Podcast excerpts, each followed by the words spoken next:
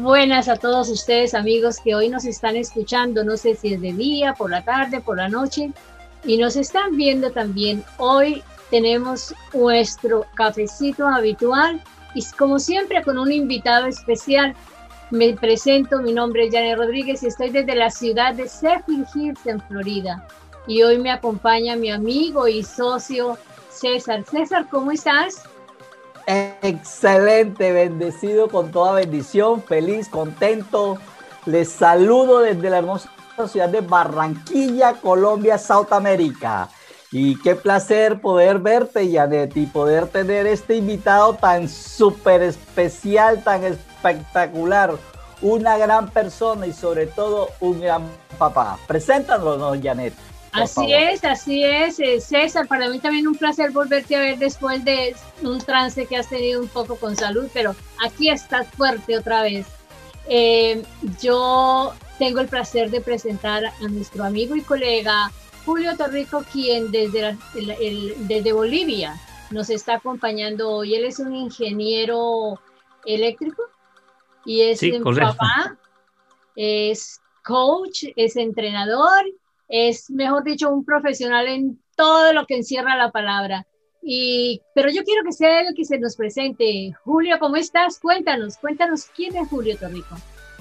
¿Cómo están? ¿Qué tal? Eh, primero, eh, Janet y César, eh, muy agradecido por la invitación a este espacio de conversación en el cual ustedes muy acertadamente están dirigiendo a esta comunidad y bueno, eh, me presento, mi nombre es Julio Miguel Torrico Tapia, eh, radico en Santa Cruz de la Sierra, en Bolivia, eh, de profesión ingeniero electricista. vengo teniendo una experiencia de más de 25 años en el rubro y en estos últimos años ingresé en el rubro de desarrollo personal y, es ahí donde nos conocimos con muchos de ustedes. Eh, gracias nuevamente por la invitación a Janet. Genial, genial, Julio, y bienvenido de nuevo a nuestra comunidad porque tú ya haces parte de ella. Y, y, quiero hacerte una pregunta para entrar en contexto. Tú sabes que la vida siempre nos presenta altibajos, ¿no? Y yo quisiera saber cuál ha sido ese reto que tú has encontrado en tu vida y cómo lo has logrado superar. Eh, los, los retos. Creo que eh, dentro de mi, de mi corta vida, ya, ya cincuenta y pico años que, que, voy acá en esta, en esta tierra, pienso que he tenido dos retos grandes en la vida, Janet. El primer reto eh, creo que ha sido el profesionalizarme. Eh, considero que fue un reto por la prácticamente por la condición y la situación familiar en la que vivíamos con mis padres. Yo soy el cuarto de seis hermanos, seis hermanos vivos porque creo que éramos nueve más con los que fallecieron en etapa temprana. Eh, nosotros vivíamos para, en un pueblo demasiado pequeño eh, llamado Aiquile, es un pueblito de aquellos de, Bolivia, eh, en el que prácticamente no contábamos con servicios básicos allá en el pueblo. Eh, el agua lo teníamos que recoger de unas pilas públicas de los que los franciscanos habían instalado allá alrededor de, su, de la parroquia. Eh, la energía eléctrica brillaba por su ausencia. algunas veces nos daban una o dos horas al día como para saber que existía la luz. Nosotros estudiábamos eh, todo el día, tarde y mañana eran las clases. Apenas podíamos jugar un ratito en la tarde y en la noche era hacer las tareas. Y bueno, las tareas las hacíamos, eh, no sé si ustedes conocen los mecheros que funcionaban a queroseno en aquellos momentos. Eh, esa, era, esa era nuestra luz. Y al día siguiente amanecíamos totalmente negros y, con la nariz tapada con, con, con, dióxido de carbono, o sea, con hollín. Y bueno, era, era una anécdota porque al día siguiente nos veíamos en la escuela y todos éramos morenitos. bueno, el, también eh, el, pueblito contaba con, un sistema de comunicación de aquellos antiguos que era el telégrafo y muchas veces eh, se comunicaban en teclado Morse eh, y, el, y, el, operador era el que interpretaba qué quería decirte el otro del otro lado. Entonces el operador se conocía toda la vida del pueblo. bueno, eh, nuestra situación familiar realmente no daba muchas esperanzas para la ciudad donde estaban las universidades. O sea, en la ciudad tenía altos costos que significaba estudiar en esos momentos. Prácticamente creo que una época en la que el estudio se consideraba para otros estratos de la economía, al menos en mi pueblo. Eh, sin embargo, creo que mi padre eh, nunca dudó de, su propósito que él se había definido. Y fue nuestro motor de motivación, podría decir, que desde que teníamos uso de razón. Eh, ahora podría yo mencionar que él tenía un propósito definido, como se enseña Napoleón Hill en su libro Piense y hágase rico, él mencionaba algunas veces que lograría esa meta de profesionalizar a sus hijos, así venda sus abarcas. Las abarcas son las hojotas esas que en algún otro país eh, se usan, ¿no es cierto? Y lo mencionaba así él. Y así fue como los seis hermanos logramos profesionalizarnos en una época difícil. Eh, la carrera que yo había elegido en un principio fue ingeniería electrónica eh, y fue, fue una elección de pura curiosidad. Eh, yo quería saber cómo funcionaban las radios. ¿Se acuerdan las radios, las cajitas negras que antes existían? Y, bueno, a mi corta edad pensaba que adentro habían vocecitas de hombrecitos que alguien se había metido ahí y que, alguien estaba conversando, ¿no? Un día se me ocurrió desarmar una de esas cajas y prácticamente no encontré nada, o sea, encontré una, una placa con elementos bien ordenados ahí adentro y no sabían qué eran todos aquellos componentes. Bueno, después, por casualidades de la vida, eh, estudié ingeniería eléctrica al final.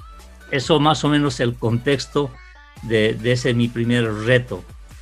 Creo que el segundo reto grande eh, que tuve en mi vida fue el formar mi familia, la que es hoy en día. Había llegado el momento y yo no estaba preparado para formar la familia. Sin embargo, es una etapa, creo que ya lo superé, lo superé con mucho sacrificio. Sin embargo, ese reto eh, pienso que no tiene fin.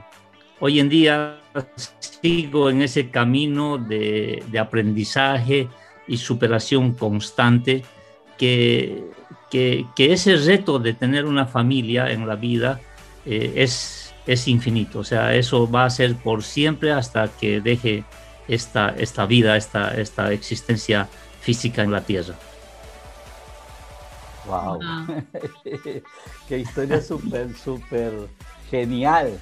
Como de un pueblito, pues con todas las precariedades de, de servicios públicos básicos que no posiblemente no, no nos podíamos decir de que eh, todo estaba en contra tuya, en contra de tus hermanos y sin embargo pudieron ir a la gran ciudad y poder profesionalizarte, ser un profesional de la de la ingeniería eléctrica y pues de paso formar tu familia, ¿no? Y eso me, se me ocurre preguntarte, ¿qué es eso de ser papá? Ya que estamos en el mes de que muchos países eh, de Latinoamérica y Estados Unidos lo celebran el tercer domingo del mes de junio, el Día de Padre, se me ocurre preguntarte, ¿qué es eso de ser papá? Gracias, César este, este es un cafecito interesante. Y, no me esperaba, realmente no me esperaba una pregunta tan difícil que pensé que iba a ser más fácil eh, la conversación. Pero voy a hacer mi mejor esfuerzo en definir qué es ser papá. porque si tú entras tal vez al Google, ah, debe haber definiciones, pero por doquier. Pero desde mi punto de vista, eh, creo que ser papá es ser feliz. Eh, es una, la felicidad es una emoción tan grande eh, de ver un ser humano, fruto de la unión de un amor, y que pasa, que pasa a ser parte de ti, y por siempre por toda una vida. Eh, ser papá también pienso que es ser responsable. Responsable desde el punto de vista de guiar, guiar a tus hijos eh, para que sean personas de bien, eh, que le agreguen valor a la humanidad, que le agreguen valor a este mundo, que, que sean personas que sumen en vez de restar creo que esa responsabilidad asumes desde ese momento en que ves crecer ese ser en el vientre de una mujer. Eh, ser papá también pienso que es ser un ejemplo. Los hijos prácticamente hacen lo que ven y desde niños empiezan inclusive a, imitarte. Yo me acuerdo que, que mi hijo hasta se ponía mis botas de trabajo se ponía la corbata, se ponía el casco y, siempre trataba de ser alguien como yo. Los, y prácticamente los, desde niños admiramos a nuestros padres y queremos ser como ellos. Entonces el ejemplo pienso que es vital. Es ser un modelo, un ejemplo, un guía con el cual ellos eh, seguirán probablemente mejoren algo en el camino o mejoren bastante en el camino. Sin embargo, esa es la base fundamental que dejas y ese será el cimiento de su futuro, eh, César. Eh, también pienso que ser papá, y para terminar esta parte, es, es un amor incondicional. Ser papá es tener un amor incondicional. Amas sin esperar prácticamente nada a cambio. Ellos se convierten en tu, en tu pasión, ellos se convierten en tu obsesión, los hijos. Y haces todo, todo por proteger la manada. Creo manada, lo, lo digo porque eso debe tener alguna relación con nuestro instinto natural de proteger a nuestros hijos. Wow, wow, Julio, qué, genial, ¿no? Mira esa definición que él nos ha dado. Y como dices tú, hay miles de definiciones si nos ponemos a googlear. Pero yo también quiero decirte algo. Los hijos, ser papá, uno, uno no nace con el manual debajo del brazo de cómo ser papá o cómo ser mamá. Ellos no tampoco nacieron con ese manual de cómo los debemos criar. ¿Cómo has hecho tú, cómo has gestionado tú desde tu experiencia la crianza de esos hijos?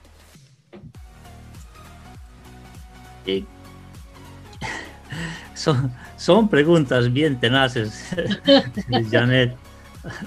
De verdad, eh, y, cuando uno se pone a pensar eh, en, esto, en esto del manual, eh, creo, creo que es una verdad a medias esto del manual.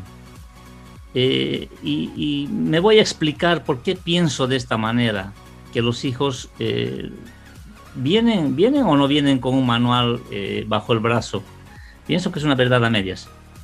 Si bien no hay un manual escrito, sin embargo, eh, pienso que hay un manual de crianza heredado por nuestros padres, heredado por nuestros abuelos, heredado por nuestros ancestros. Y queremos copiar esos comportamientos con nuestros hijos si bien no está escrito, eh, este, este manual indirecto está grabado en nuestro subconsciente y lo hemos adquirido desde, desde tiempos en el que nosotros hemos empezado a tener uso de razón, inclusive antes. Pienso que eh, gracias a Dios yo tuve un buen ejemplo, tuve un padre excelente que me ayudó de cierta forma, de cierta forma y pienso que hasta cierta edad de mis hijos. Sin embargo, eh, recomiendo de tener, hay que tener cuidado con esto. Hay que tener cuidado de solo tomar lo positivo de nuestros antepasados. ya que no tuvieron una vida color de rosas en todo, o sea, todo, todo lo hicieron correctamente. No es así. O sea, ellos también tuvieron sus cosas buenas y sus cosas, eh, pienso, eh, por mejorar. Eh, porque de otra forma pienso que es difícil educar y gestionar. Si bien, si bien el hardware de nuestros hijos es el mismo, es el mismo el del nuestro, de los abuelos, de los padres, ese hardware es el mismo pero no podemos seguir usando el mismo software. Ese software antiguo es un software obsoleto, es un software que ya ha pasado. Como padres, pienso que tenemos que actualizarnos con las nuevas tendencias, los nuevos adelantos, las nuevas investigaciones. Estamos prácticamente en la era de la información. Los hijos, antes de escucharte, van a Google investigan y luego te prueban. O sea, no es que te preguntan antes nosotros cuál era nuestra, nuestra fuente de información. Antes eran nuestros padres, el profesor o la biblioteca. No teníamos más y le creíamos a cualquiera que nos dé la información. Hoy en día la información es gratis y hay en abundancia. La crianza de mis hijos lo gestionamos junto con mi esposa. Mi esposa, pieza fundamental realmente en este, en este reto de crear una familia. Y pienso que lo que nos funcionó mejor en todo este tiempo fue meternos de lleno en el desarrollo personal, en el liderazgo, en el coaching, en el mindset. Ustedes también como profesionales en este sector saben a lo que me estoy refiriendo. Eh, nos ayudó bastante para, para abrir nuestra perspectiva en estos tiempos donde la información es prácticamente abundante. ¿Qué tal? sí, sí, definitivamente lo que nos decían nuestros padres, lo que decían los maestros, y si dudábamos la biblioteca, la famosa enciclopedia de los 15 tomos, me acuerdo de ella, eso para nosotros era la verdad. Y ahora pues la información, como dice, está tan abundante y solo a un clic. Particularmente lo tenemos en la mano porque ya ni siquiera el portátil eh, lo cargamos. Pues lo que usamos es realmente el celular, que es el con el que transitamos a cada momento del día y de la noche y pues todo lo podemos consultar allí. Y ahora que los muchachos con ese software tan adelantado vienen con ese chip, ellos no conocieron que la televisión era blanco y negro, ellos no conocieron nada de eso. Entonces tienen eh, la información a la mano y el poder que significa tener la información, porque la usan. Entonces, eso, eso me, me lleva a preguntarte, eh, tú, eres, tú eres hijo y de eso que, de eso, de esas enseñanzas de tus padres, de, tu papá, eso que tú dijiste, wow, esto, esto realmente ha sido eh, un regalo maravilloso para mi vida, que pondero tanto, que realmente me parece tan importante que se lo entrego, lo duplico, se lo paso a mis hijos. ¿Cuál es ese wow que te, eh, apropiaste de tus padres y que pudiste eh, a través del tiempo transmitir a tus hijos? Yo, yo, pienso que es... tengo muchas, o sea, muchas cosas que agradecer a mi padre. bueno, que, que, Dios lo tenga en su gloria porque hace muchos años que ya no, no está aquí con nosotros. Pero uno va recordando qué, cosas, o sea, pero uno dice hay tantas que tal vez eh, le sea a uno difícil eh, mencionar. Eh, yo creo que lo primero que podría agradecer es, que me haya dado la vida. O sea, gracias a mis padres soy lo que soy y, aquí estoy respirando, respirando sano y salvo, gracias a Dios hasta este momento, ahí cuidándonos. Pienso que su forma de educarnos eh, ha estado basado en, valores, en el ejemplo. Y, eso es una cosa eh, realmente muy valiosa. Eh, desde, desde niños, o sea, desde, desde pequeños, mi padre nos involucró en las tareas de la casa, en las tareas del oficio que él tenía, porque tuvo varios oficios, más rato te, te, voy a mencionar algunas.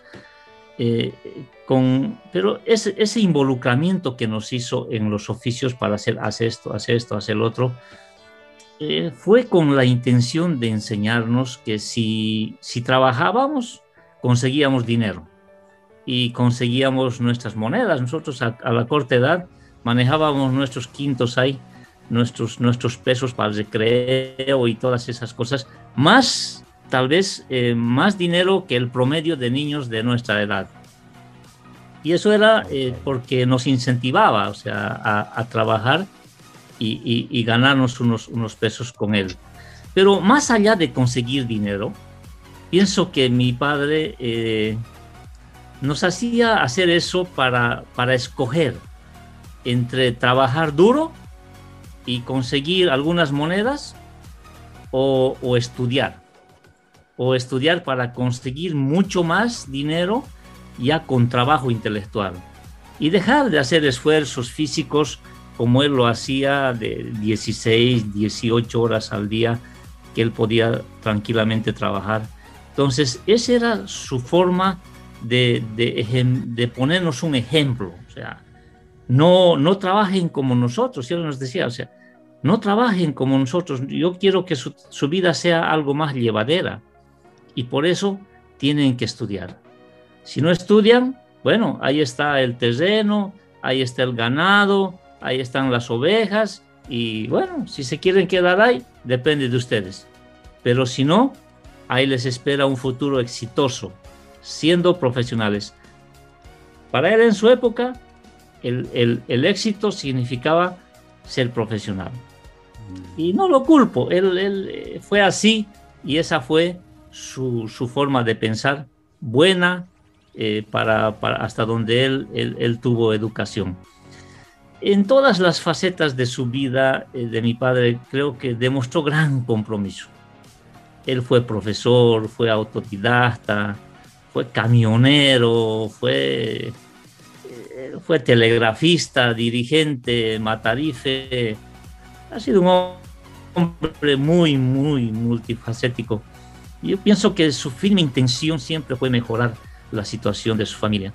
Eh, muy trabajador, persistente en sus acciones y sus metas.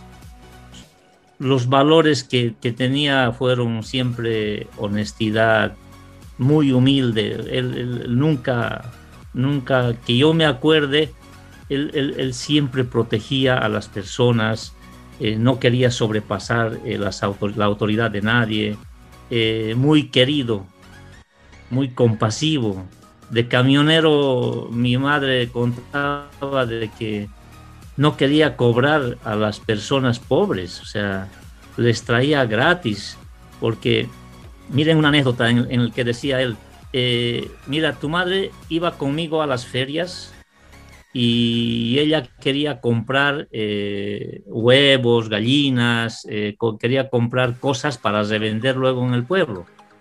Y él le decía, usted no puede hacer eso, su negocio es ser transporte de estas señoras, no les puede hacer competencia. Si usted les hace competencia, ¿de qué van a vivir esa gente? Entonces, si usted les va a hacer competencia, ellos ya no van a venir. Entonces, ¿de qué vamos a vivir como camioneros?